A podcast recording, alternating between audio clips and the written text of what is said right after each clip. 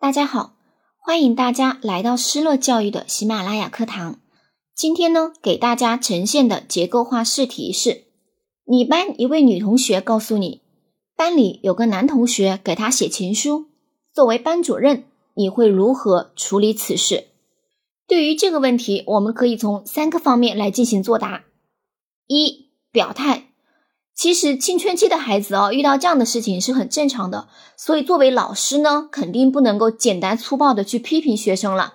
咱们还是要注意方式方法，要正确的去引导，一定要尊重学生，不能伤害到他们。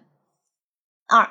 措施要重点谈一谈，你会怎么样去解决这个事情了？肯定呢，要分别去找这个男同学、女同学，要去沟通交流一下吧。要找他们谈一谈心，讲一讲道理了。三，简单的进行总结。下面开始示范作答。处于青春期的学生对异性产生爱慕是很正常的。面对这样的事情，作为班主任一定要注意方式方法，尊重学生的人格，保护学生的隐私，进行恰当的引导，让学生正确认识和理解异性间的关系和同学间的友谊。首先，我会耐心的安抚女同学，告诉她，收到情书并不是一件坏事，